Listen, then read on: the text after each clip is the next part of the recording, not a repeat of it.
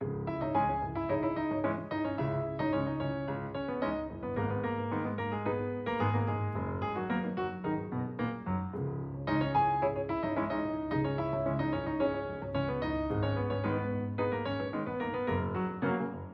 Vivam, sejam bem-vindos a mais uma edição do Geometria Variável. De que é que vamos falar?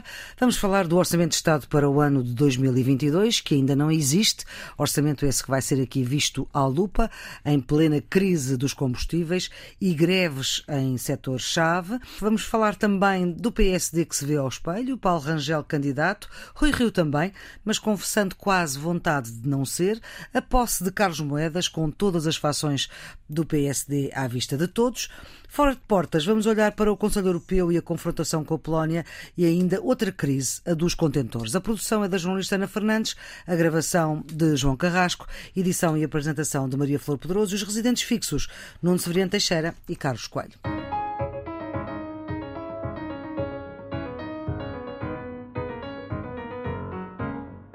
E a notícia esta semana esteve aqui na Antena 1 e são apenas 16 segundos. João Oliveira, o líder parlamentar do PCP, que se senta ao lado de Jerónimo de Sousa e em frente a António Costa nas conversas para desbloquear o orçamento do ano que vem. Claro que ainda não há acordo para viabilizar este orçamento, mas há uma nova palavra na vida política portuguesa: profundidade. Eu diria que tivemos oportunidade de abordar de forma mais, mais alargada o conjunto de matérias que, que o PCP adiantou e que até agora não tinha sido possível uh, abordar.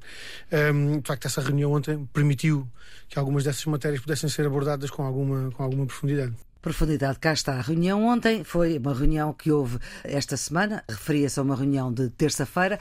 Na concertação social há matéria relacionada com as leis laborais, que está a ser tratada. No Parlamento, as horas extraordinárias pagas, como eram antes da Troika, foram viabilizadas primeiro pelo PSD e depois pelo PS. Ambos se abstiveram.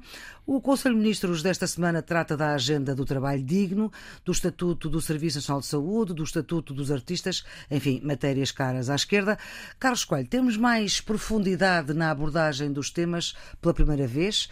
E porquê é que esta profundidade só acontece quase a uma semana da votação na generalidade do Orçamento de Estado para 2022, que viabiliza ou não este governo e esta solução política? Escrever, esta profundidade já tinha sido identificada por nós, não com este termo, há uma semana aqui no Geometria Variável, quando dissemos que os partidos da esquerda estavam numa situação de profundo embaraço político entre a vontade de se demarcarem do governo e a vontade de não irem para eleições antecipadas. Mas o que é novo aqui no que diz João Oliveira é que pela primeira vez o governo está a debater com profundidade os assuntos. Ou seja, é possível chegar-se a algum lado. Se nós vimos as declarações, quer de dirigentes do PC, quer de dirigentes do Bloco de Esquerda durante esta semana, todos reconhecem que o governo está a fazer um investimento sério para tentar encontrar um acordo. Mas ambos dizem que os avanços que o governo fez ainda não são significativos. Hum. Uh, e, portanto, o que nós assistimos é, sob o ponto de vista do mapa da estratégia política, a continuação da situação que nós diagnosticámos há uma semana atrás. Uh, objetivamente não convém ao PC e ao Bloco de Esquerda eleições antecipadas. O Presidente da República foi claro ao dizer que a reprovação do Orçamento de Estado vai desencadear uma solução eleitoral. Uhum. E, portanto, neste momento, a nossa dúvida é saber se o PC e o Bloco de Esquerda vão chegar a acordo com, com, com o governo, mesmo que o governo não dê tudo aquilo que eles querem, ou se estão dispostos a embarcar numa solução de eleições antecipadas. A verdade é que o espaço de manobra do governo é relativamente limitado, porque o que o Bloco de Esquerda e o PC querem é um orçamento redistributivo em que eles possam dizer à sua base eleitoral fomos nós que conquistamos isto. Hum. Olha, a verdade é que, de acordo com os dados que foram revelados esta semana pelo Eurostat, Portugal mantém a terceira maior dívida eh, de todos os Estados-membros da Europa. Pior do que nós, só estão a Grécia e a Itália. Portanto, a nossa margem de jogo, se quisermos, para aumentar a dívida é muito, é muito limitada. Mas uma das coisas, pelo menos, que no PCP tem dito, e parece ser esse o parceiro neste momento preferencial do governo. Como já é foi é há um ano. Como já foi há um ano, exatamente. Uma das coisas que tem sido muito dito pelos responsáveis comunistas é que as matérias eh, que estão em cima da mesa não são propriamente aquelas que obrigam a maior investimento, ou seja, aumento do déficit. Bem, o Primeiro-Ministro disse que se somassem todas as propostas que estavam em cima da mesa, todas, todas, obviamente, não apenas as do PC, chegávamos a um valor de muitos milhões de euros. E a verdade é que cedências em matéria que não têm direta repercussão orçamental, mas que têm repercussão legislativa, podem criar outros problemas noutras frentes. Recordo-me, por exemplo, que as cedências na lei laboral à esquerda podem pôr em causa a valorização da concertação social e, portanto, podem pôr os parceiros, quer empresários, quer sindicatos... Há muito receio em Bruxelas, não é? Também. E também receio em Bruxelas, como é evidente. Há matérias que estão em cima da mesa que não têm direta repercussão orçamental, mas que criam problemas noutras frentes. E isso é naturalmente mais uma coisa que o Primeiro-Ministro tem de pôr na equação. Qual é que é a sua leitura, Nuno?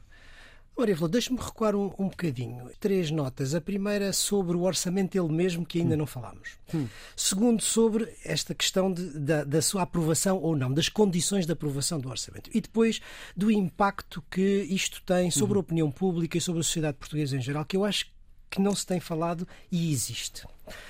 O orçamento, aquele primeiro orçamento, a proposta apresentada pelo Governo, deve dizer-se que não é um orçamento nem de esquerda nem de direita. Não é um orçamento nem expansivo nem recessivo. É um orçamento muito equilibrado, uhum. muito moderado, que tem em conta a consolidação das finanças públicas e, portanto, a redução do déficit e da dívida, mas que, ao mesmo tempo, quer contentar vários setores da sociedade.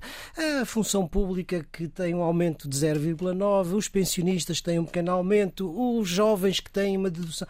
Portanto, é um orçamento que procura contentar ou responder às necessidades dos vários setores da sociedade, correndo o risco, por isso mesmo, de não contentar Ninguém. inteiramente nenhum deles. Bom, não sendo um orçamento nem de esquerda nem de direita, em condições políticas normais, quem deveria estar a discutir a aprovação do orçamento era o PS e o PSD. Porque seria muito mais fácil, como é óbvio, um PSD social-democrata, vamos dizer assim, estar a discutir e a aprovar este orçamento. Portanto, Mas isso se... o Primeiro-Ministro afastou o PSD e o PSD sei, também se afastou, eu, não é? Por isso é que eu estou a dizer, em hum. condições normais, tendo em conta a natureza e política e ideológica deste orçamento, era o que seria normal. Portanto, se não se está a discutir isto é por outras razões de natureza política que a Maria Flor acaba de enunciar. Vamos então à segunda nota, que é sobre as condições de aprovação. Uma vez que ele não pode ser aprovado neste sentido, tem que ser à esquerda e, portanto, é obviamente entre o Bloco Esquerda e o PC. Aquilo que a mim me parece, posso estar redondamente enganado, mas aquilo que a mim me parece é que, tal como aconteceu o ano passado, o Bloco de Esquerda não tem muita vontade de aprovar o orçamento. As propostas que apresentou eh, não foram quantificadas do ponto de vista do que isso significa da despesa pública. Ora, isso não é muito, enfim, não é não, muito não, curial não é muito negociação. curial numa negociação. Quando o governo procurou alguma aproximação, surgiram novas propostas e, portanto, a sensação que eu tenho, volto a dizer, posso estar muito enganado, mas a sensação que eu tenho é que não há vontade política de aprovar o orçamento, há vontade de encontrar uma narrativa que justifique, caso haja crise política, a posição do partido e, portanto, minorar o dano eleitoral. Acho que com o PC as coisas são um pouco diferentes, apesar de tudo, e essa sua primeira nota no princípio eu também a, a registro. Primeiro, o PC é um, é um partido politicamente mais responsável, mais sério neste tipo de negociações, e acho que, apesar das divergências estarem a ser marcadas, apesar de estar a ser muito mais difícil do que aquilo que aconteceu o ano passado, essa declaração de João Oliveira é significativa. Há um conjunto de questões que estão a ser abordadas e tenho visto da parte do governo vontade de ir ao encontro dessas questões para poder viabilizar o orçamento. Porque é Agora, é muito estranho que é... só nesta semana tenha havido profundidade para discutir as questões por parte do Governo. Certo. Até agora, João Oliveira não foi desmentido, portanto. Sim, sim, não. É verdade. O Carlos estava a dizer uma coisa que é muito verdade. Ou seja, o Governo, uma vez que está a fazer esta negociação à esquerda, do que é que se trata? Trata-se basicamente de aumentar a despesa pública, mais medidas que aumentam a despesa pública e há algumas que tocam em áreas que não são diretamente orçamentais, mas que têm implicações de outra natureza, nomeadamente a lei laboral. É aí que eu acho que estão os limites que o Governo não pode ultrapassar.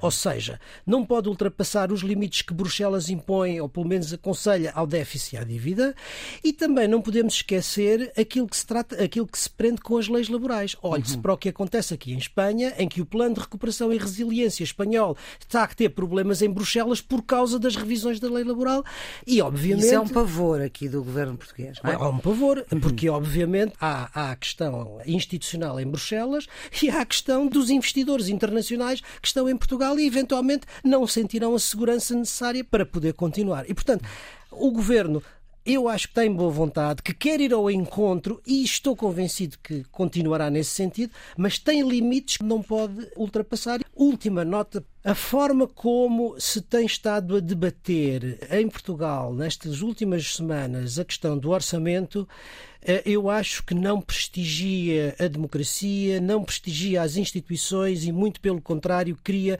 um divórcio entre as pessoas e o sistema político. Aquilo que, com alguma graça, a Susana Peralta chamou a gritaria orçamental é uma coisa que tem um impacto e um efeito sobre a opinião pública muito negativo ouça-se o chofer de táxi. Eu vou ao barbeiro e ouço no barbeiro. Ou, ou se calhar hum. as senhoras ouvem no cabeleireiro. Hum. Ouça-se o cidadão comum. E isto não é uma coisa que traga prestígio, traga credibilidade. Seja qual for o resultado final. Porque se repara uma coisa, se o resultado for o consenso, então, dizer, então para que é que foi esta gritaria orçamental se no fundo foi aprovado o orçamento? Mas quem é que responsabiliza nessa. Todos os partidos. E se pelo contrário, não é? Se pelo contrário não se chegar a um acordo e houver uma crise política, também a opinião pública responsabilizar no sentido de dizer puseram o interesse partidário acima do interesse nacional, que neste momento é estabilidade política, vinda do Fundo de Recuperação e Resiliência, recuperação económica. E, portanto, este tipo de modo de resolver estas questões eu julgo que tem que ser pensado e tem que ser um bocadinho moderado, sob pena disto uh, trazer hum. ou descredibilizar utilizar primeiro os partidos, mas depois as instituições e a democracia, que é o pior. O Primeiro-Ministro chegou a dizer que o orçamento não é um debate entre partidos, não é? Não, não se discute desta forma. Vamos então para o PSD em vésperas de eleições internas. Daqui a um mês, mês e meio, tem eleições diretas marcadas para o dia 4 de dezembro. Temos a entrada de Paulo Rangel em cena, a posse de Carlos Moedas como Presidente da Câmara, com todas as fações do PSD à, mostra, bem diferente da posse de Rui Moreira. Bem, o PSD está em disputa interna. Paulo Rangel assumiu-se como candidato, com um discurso muito estruturado, em que disse coisas que devem ter indisposto Rui Rio, como, por exemplo, uma crítica muito forte, mas a meu ver muito justa. Dissemos, aliás, isso aqui no Geometria Variável, a cedência de Rui Rio de deixar cair os debates quinzenais com o Primeiro-Ministro na Assembleia da República, mas também uma posição muito clara relativamente à inexistência de entendimentos com o Chega. Rui Rio vai, esta sexta-feira, fazer o seu discurso de candidatura e das duas uma, ou vai trazer novidades ou não vai trazer novidades. Uhum. Mas o que é estranho é que parece ser um bocadinho a contragosto, porque num dos comunicados vários que anunciou a recandidatura de Rui Rio... Eu não sei se ele se candidata com vontade ou sem vontade. O que interessa para a nossa apreciação objetiva é que ele é candidato. Um... Assim surpreendeu essa decisão ou não? Não, eu achei que. Estranho, estranharia se ele não fosse, não é? Não, achei que eh, tanto era possível uma como outra. Eu tinha dito aqui no Geometria Variável que achava que ele ia ser candidato. Uhum. Disse isso porque ele tinha definido objetivos para as eleições autárquicas que me pareciam completamente uh, fáceis de atingir. Portanto, quando uma pessoa define a barra a um nível tão baixo, é para poder dizer eu ganhei, eu venci, eu sou candidato. É? Portanto, eu acho que ele. Como ganhou mais do que estava a esperar. Ele tinha todo o plano para, para se candidatar. Deve ter ficado surpreendido com a, a candidatura de Paulo Rangel no momento em que ela surgiu. Eh, logo, logo, a seguir às eleições autárquicas, todos os comentadores disseram que, como momento era de Rui Rio, não, não era uh, de qualquer opção interna, e mais surpreendido ficou com a estrondosa derrota que ele teve no Conselho Nacional, quando ele vai ao Conselho Nacional tentar adiar as eleições internas uhum. Numa iniciativa que traía alguma insegurança relativamente ao resultado. Sim. Lembremos o artigo de Paulo Rangel logo a seguir às autárquicas no público a dizer que não era o momento de ser candidato, precisamente. Somos estado à razão. Exatamente. Ninguém estava à espera que Rangel fosse tão rápido a anunciar a sua candidatura. E porquê é que acha que foi? Eu acho que Rangel sentiu que no PSD havia um cansaço grande relativamente a Rui Rio e que ele não, não, podia, ficar, não podia ficar silencioso. Repare, dentro do PSD houve também outras pessoas que se falaram que podiam ser candidatas e que agora já saíram de cena para deixar. Jorge Moreira da Silva, por exemplo. Jorge Moreira da Silva, por exemplo. Luís Montenegro. Quanto mais tarde Paulo Rangel falasse, mais espaço dava para que outros aparecessem na liça. Portanto, ele quis esclarecer isso de início, apresentou-se como candidato e criou, criou um momento no, no PSD. Uma eleição é uma eleição, nós vimos isso com Fernando Medina. Não há sondagens que antecipem resultados, o que interessa é quando as pessoas vão às urnas, mas todos os indicadores apontam para que haja uma preferência para Paulo Rangel, porque há um cansaço de Rui Rio uh, no PSD. Vamos ver nas diretas de 4 de dezembro se esta sensibilidade se confirma e, portanto, se Paulo Rangel é eleito presidente do PSD ou se há uma nova oportunidade para, para Rui Rio, por mais improvável uhum. que ela apareça neste momento. Não, não. Vamos lá ver recuando ao Conselho Nacional. Ah, exatamente. Porque foi na vez. Passou uma semana, passou uma, uma semana daquele Conselho Nacional. Uh, em que Rui Rio perdeu. Justamente, e esse ponto é, é, importante porque, ao colocar a possibilidade de adiamento das eleições internas dependentes de uma hipotética crise que não se sabe ainda hoje se vai existir ou não, e sobretudo a seguir a derrota, como o Carlos disse, estrondosa dos tais 60 por 40, transformou a vitória simbólica e política que Rui Rio tinha tido com as autárquicas numa derrota. E, portanto, isso foi um momento de viragem, de, viragem estou a dizer, visto de fora, bem entendido. E é por isso que uh, Paulo Rangel faz o contrário e, do que diz o seu artigo. Exatamente. Passado uma semana. E, portanto, eh, imediatamente a seguir, Paulo Rangel, aproveitando a oportunidade política que se lhe é dada, avança. São dois perfis diferentes, quer do ponto de vista da liderança interna, quer do ponto de vista do que isso significará em termos de oposição, creio eu, uhum. mas não me atrevo a fazer nenhuma qualificação, como é natural. Agora, isto é bom para o PSD e é bom para o país, que seguramente clarificará a situação interna que o partido necessita e, seja qual for o resultado, seja Paulo Rangel ou, ou Rui Rio, relegitimará o seu líder. Portanto, sendo assim, ou seja, se sair uma liderança relegitimada e e reforçada, capaz de fazer uma oposição séria, firme, etc., eu acho que isso é bom para, para a democracia, porque, obviamente, o governo também precisa de uma oposição séria e forte. Outra das coisas que nós também queríamos falar era sobre a posse de Carlos Moedas como presidente da Câmara de Lisboa, eh, com todo o PSD. Achei que a cerimónia, tal como já tinha acontecido na noite da derrota de, de Fernando Medina e depois no 5 de outubro, a relação entre o anterior presidente e o atual atual presidente foi de uma grande dignidade. Ou seja, parece que não ficaram resquícios de momentos menos felizes na campanha. E isso foi confirmado na cerimónia de posse uhum. como prova de ambas as partes de uma ética republicana e de um espírito democrático que a todos os títulos é, é louvável. Eu também notei isso, e julgo que os portugueses notaram isso. Havia um friso partidário muito, muito forte, com todas as figuras uh, do passado do Partido Social Democrata, enfim, que se compreende. Era, e do futuro, Paulo Rangel também lá estava. E, e, e, era a vitória de, de Carlos Moedas, mas eu acho que é muito breve trecho. Penso eu, enfim, no interesse do próprio Carlos Moedas, ele tem que ter uma abrangência maior, até porque ele é uma pessoa mais institucional, mais aberta, uhum. mas sobretudo sobretudo, não só para o exercício da Câmara de Lisboa, mas para o seu futuro político, ele tem que se libertar da imagem do passado. Uhum. E tem que projetar uma imagem de futuro. E o que estava lá... ali naquele friso era a imagem do passado. E essa imagem é pesada do, para cá. Do governo Passos Coelho, Paulo Portas, que também estava e do, presente. E do ex-presidente. Cavaco Silva. Uh, Carlos Coelho, sobretudo se nós compararmos a plateia de Lisboa e de Porto, claro que são pessoas diferentes, mas uh, no Porto, com o Rui Moreira, que tem um acordo não esperado com o PSD para viabilizar a sua governação camarária, se entendeu com o PSD, tinha uma plateia muito mais diversa, digamos assim. Eu percebo é, a plateia que Carlos Moedas teve em Lisboa e nós todos percebemos o Carlos não isso. estava lá. Uh, não, por acaso não estava. mas, uh, mas podia estar. Ninguém estava à espera daquele resultado, para ser sincero. A expectativa era toda que Fernando Medina ganhasse e, portanto, nas hostes laranjas, a vitória de Carlos Moedas teve um particular sabor. E é natural que muitos tiveram o prazer de estar nessa cerimónia a marcar a tomada de posse de um, não tenho dúvidas, grande presidente da Câmara Municipal de Lisboa. Mas mais importante do que o friso, que mereceu alguns comentários ácidos da parte do Nuno, o que é importante é o discurso de Carlos Moedas. Certo. E Carlos Moedas fez um discurso muito inteligente. Quer uh, um discurso em que recordou a legitimidade eleitoral que tem, uhum. quer um discurso que não foi sobranceiro, foi um discurso uh, de diálogo, mas em que recordou os seus compromissos essenciais. Tornou evidente o que é que ele pretende fazer da cidade. Alguns compromissos já foram moderados. É? Com certeza, mas isso resulta da circunstância dele não ter maioria na Câmara Municipal. Não é? Portanto, eu acho que aquilo que marcou a tomada de posse não é tanto quem estava ou quem não estava, é aquilo que o eleito disse e aquilo porque se comprometeu.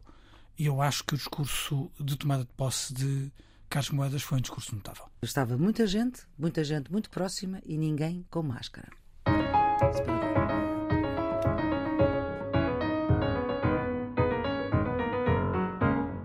Os líderes europeus tinham na agenda da reunião do final desta semana a energia, o preço da energia, mas a conversa que se vai impor é a do Estado de Direito por causa da Polónia.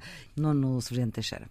Isto é, é, a crónica de outra crise anunciada hum. entre a União Europeia e Polónia. a Polónia, não é? De 2015 que eh, estas crises sobre o Estado de Direito se vão agravando à medida que o governo polaco vai sistematicamente cerceando alguns dos princípios fundamentais do Estado de Direito, mas em particular a questão da independência do Poder Judicial. A questão agora voltou à mesa porque o Tribunal Constitucional eh, polaco eh, declarou como não aplicáveis à lei polaca quatro, quatro artigos do Tratado da União Europeia. E, portanto, digamos, há aqui dois conflitos, não é? Um conflito que é, sobretudo, jurídico, constitucional, e um conflito que é político. Para, e para... politicamente, como é que isto se pode resolver? Maria Flor, é estranho que isto aconteça. Isto põe-se porque o primado da lei europeia, do direito europeu sobre os direitos nacionais, não está plasmado nos tratados. Esse primado está na construção jurisprudencial do Tribunal de Justiça, não nos tratados. E é, digamos, nos interstícios dessa construção jurisprudencial que os tribunais constitucionais, lembram-se, primeiro foi o Tribunal Constitucional Alemão. E agora o Tribunal Constitucional Polaco põe em causa esse primado. Mas depois o Tribunal Constitucional Alemão teve que voltar atrás. Teve que refazer a sua jurisprudência. Mas com uma intervenção política da senhora Merkel, também é preciso dizer. Pronto, e aqui é isso que está a faltar. Ao contrário. Uhum. E, portanto, basta eh, dizer que sem o primado do direito europeu, ou seja, se os Estados-membros vão poder escolher quais são os artigos que aplicam e que não se lhe aplicam, quer dizer, o, o mercado único não funciona. E se o mercado único não funciona, acabou a integração europeia. Uhum. Uhum. Portanto, isto é um dado absolutamente fundamental. Agora, do ponto de vista político, o que é que é possível? A solução seria que nos tratados isso fosse consagrado. Não se vê que haja possibilidade de fazer isso, nem condições para esse salto de natureza para federal. Agora, há duas, duas hipóteses. A primeira é institucional, já foi tentada, que é a invocação do artigo 7 a suspensão do direito de voto no Conselho, mas isso exige unanimidade e, como nós também já vimos em outras circunstâncias aqui, quando a Polónia está em causa, a Hungria veta, quando a Hungria está em causa, a Polónia veta. Portanto, não é de todo efetivo, não, há unanimidade. não é eficiente. Uhum. Agora, pode ser utilizado o mecanismo que foi aprovado na altura do Fundo de Recuperação e Resiliência de condicionalidade política, ou seja, os fundos estão condicionados ao, é. ao, cumprimento dos requisitos do Estado de Direito. E o que está em causa neste momento é para isso. a Polónia eh, não é pouco. Hum. São cerca de 36 mil milhões de euros entre empréstimos a juros baixos e subsídios. E o governo polaco também precisa disso, eh, enfim, também tem eleições eh, dentro de dois anos, se a memória agora me não falha.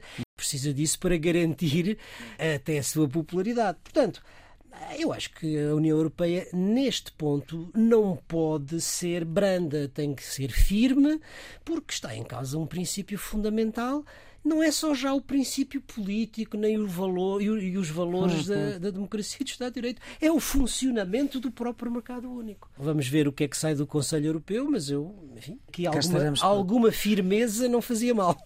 Acha que vai haver firmeza, Carlos? Tem de haver firmeza. Há uma coisa que se chama aqui, o aqui comunitário. O que é que é o aqui? O acervo é, é o adquirido. É, é o adquirido, é o conjunto de leis e de jurisprudência uhum. do Tribunal que faz aquilo que é a trama jurídica eh, da União. Olha, eh, quando um Estado entra, aceita formalmente todo o acervo. Portanto, a Polónia, quando pediu para entrar e quando assinou o Tratado de Adesão, declarou aceitar todo o acervo, incluindo o primado do direito comunitário. E quando foi o Tratado de Lisboa que reforçou um conjunto de componentes, designadamente no que diz respeito aos direitos fundamentais e aos princípios de um aparelho de justiça independente, a Polónia já era Estado-membro e ajudou a construir o Tratado de Lisboa. Portanto, o Tratado de Lisboa não foi construído nas costas da Polónia, foi construído uhum. com o seu envolvimento e com o seu assentimento expresso. Portanto, nós estamos perante um país que disse uma coisa quando entrou e quando alterou os tratados e que agora está a dizer o contrário. Esta semana houve um debate muito importante no Parlamento Europeu sobre a Polónia, em que participou o primeiro-ministro polaco, mas também a presidente da Comissão Europeia. E o debate foi muito duro, com o primeiro-ministro polaco a acusar a Europa de ir para lá dos tratados uhum.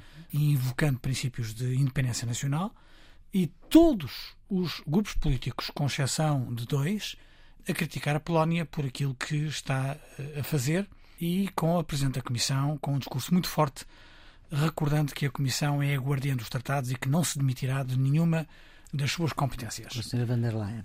Olha, esta quinta-feira o Parlamento Europeu aprovou um documento fortíssimo contra a Polónia. Uhum. Primeiro, em que não reconhece o Tribunal Constitucional, que é uma invenção subversiva no direito jurídico eh, polaco, é uma invenção do poder político, da forma como foi constituída.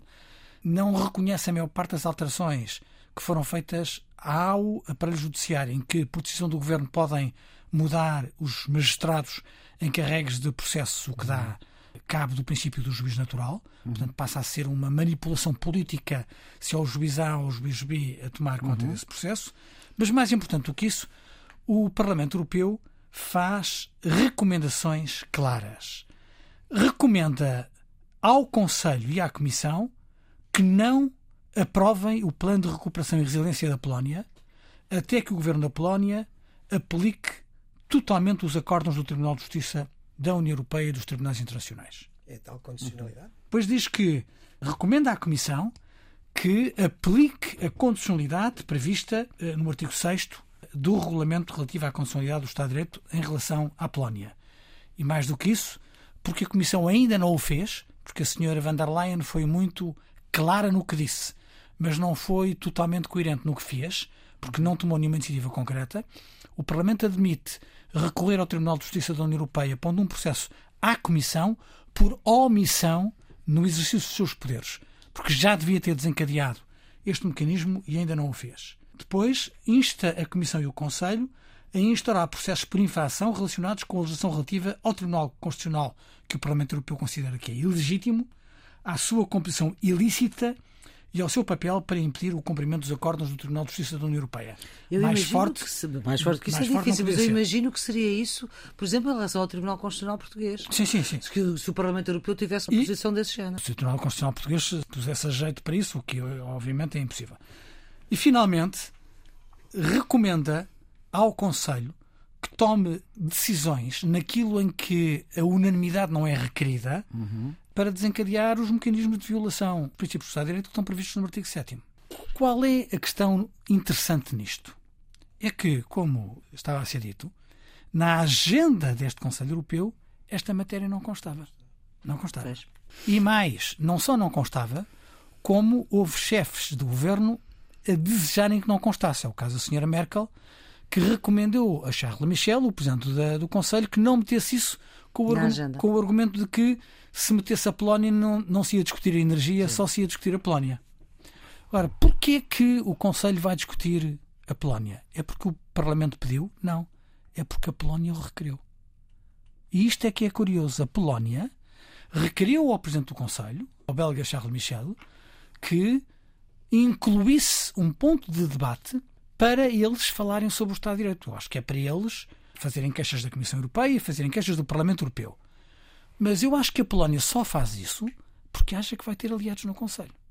Mas podem ser mais aliados do que aqueles que nós estamos a antecipar neste momento. E esta. Os que está a antecipar, além da Hungria, quem é que poderá ser? A Eslovénia? A, Eslovénia, claramente, a Eslovénia, claramente. Que é, e eventualmente que, a Bulgária. Exerce a presença do Conselho. Ah. E a Alemanha? Se a senhora Merkel não queria falar disto? Não, eu acho que a, que a senhora Merkel nunca, nunca será aliada da Polónia neste, neste caso. Ela podia taticamente não, não querer o, isto na agenda, mas não acredito que faça dela cúmplice da derrapagem da Polónia no, na violação dos princípios do Estado de Direito. Isso não acredito. Agora, é muito significativo que tenha sido a própria Polónia a reivindicar a inclusão desta matéria na agenda do Conselho. Outro caso que queremos falar a chamada crise, mas dos contentores, que está a acontecer sobretudo nos Estados Unidos, que está a afetar os preços de tudo, inclusive dos combustíveis, mas também, por causa disso, temos falta de mercadorias, nem sempre se consegue aquilo que o consumo quer comprar. Como é que se chegou a isto, Carlos Coelho? A chamada crise dos contentores está a preocupar os, os canais de, do comércio internacional,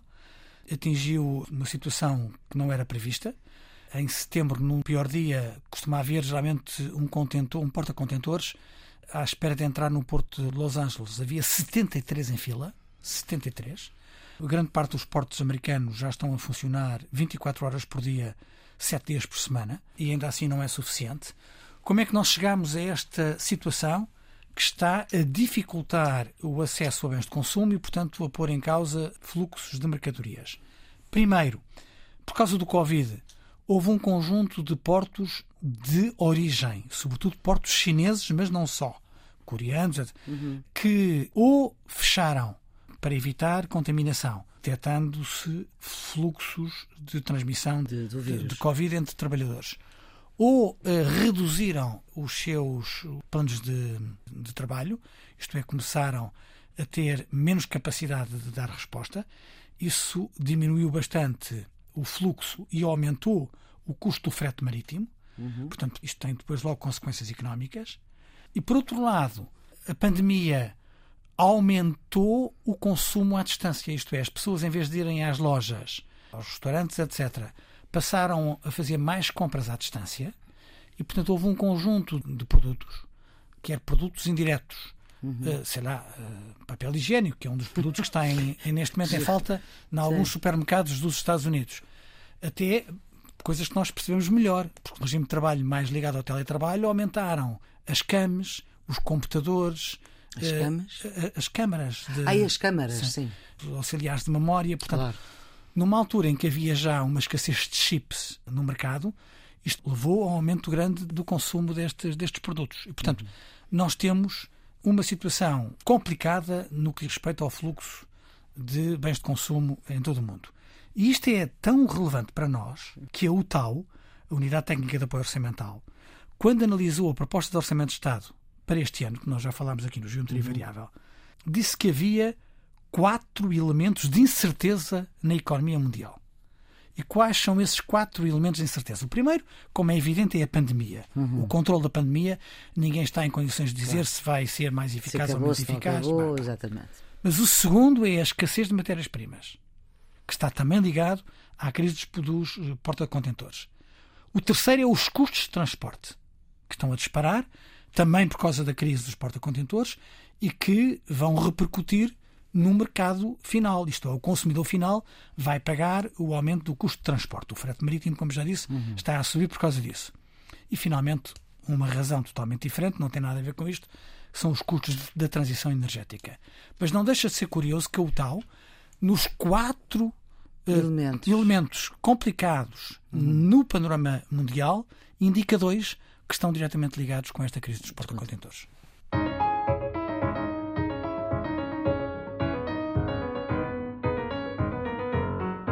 Vamos para os redondos, bicudos e quadrados. Nuno, o seu bicudo. Vai para o clima de tensão crescente entre a NATO e a Rússia.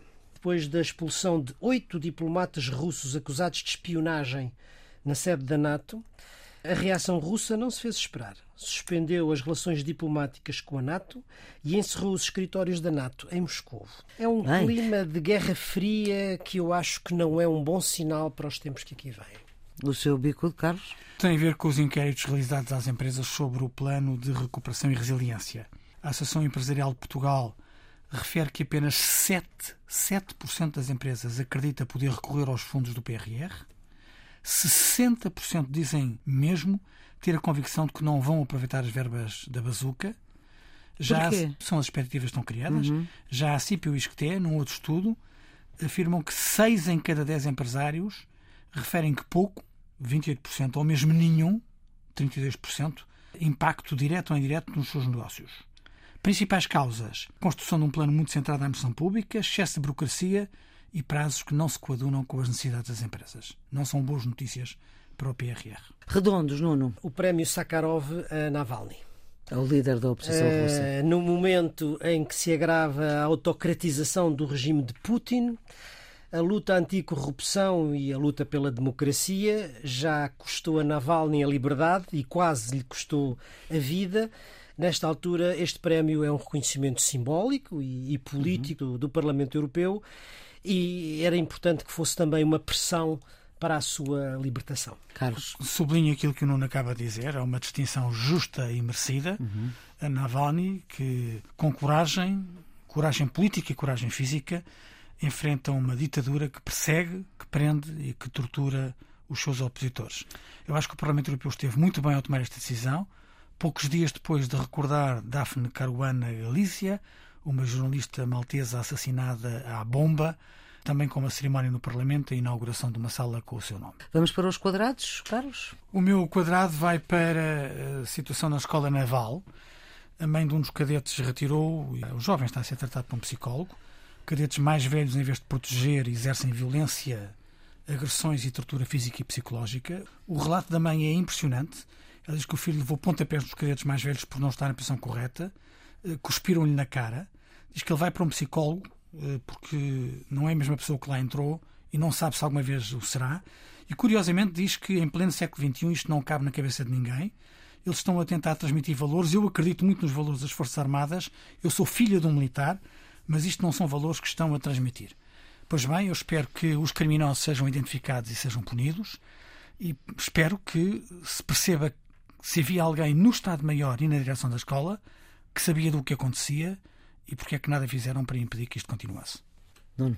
O meu eh, quadrado eh, vai para um estudo da Gulbenkian que foi coordenado por Pedro Martins, eh, da minha universidade, da nova SBE, e que vem mostrar que Portugal tem uma nova geração altamente qualificada, mas que o seu aumento salarial não corresponde às suas qualificações. Pelo contrário, tem vindo sistematicamente a descer.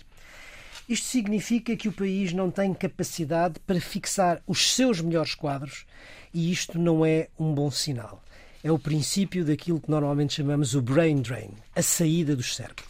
Vamos para as pistas para desanuviar. Carlos, como é que vai desanuviar este fim de semana? Já que falámos em Nalvani e foi um consenso entre o Nuno e eu, a propósito da atribuição do Prémio Sakharov, consenso recordei-me recordei de um livro de José Milhazes hum. sobre a Rússia e a Europa, uma parte do todo. É uma eh, edição da Fundação Francisco Manuel dos Santos. É um livro relativamente pequeno, Sim. tem 100 páginas, mas é muito interessante e é muito atual. Uhum. Não, não. A, a minha sugestão este, esta semana vai para o DOC Lisboa que abre hoje, vai até dia 31 de outubro, e que é, como todos sabem, o mais antigo festival de cinema de documentário e que este ano regressa ao modelo presencial. São 249 filmes e alguns deles com muito boas razões para uma, uma visita. É com esta pista que vamos fechar esta edição do Geometria Variável, a produção de Ana Fernandes, a gravação de João Carrasco, edição e apresentação de Maria Flor Pedroso. Esta equipa volta para a semana com Carlos Coelho e Nuno Severino Teixeira, os nossos residentes fixos. Tenham um bom dia.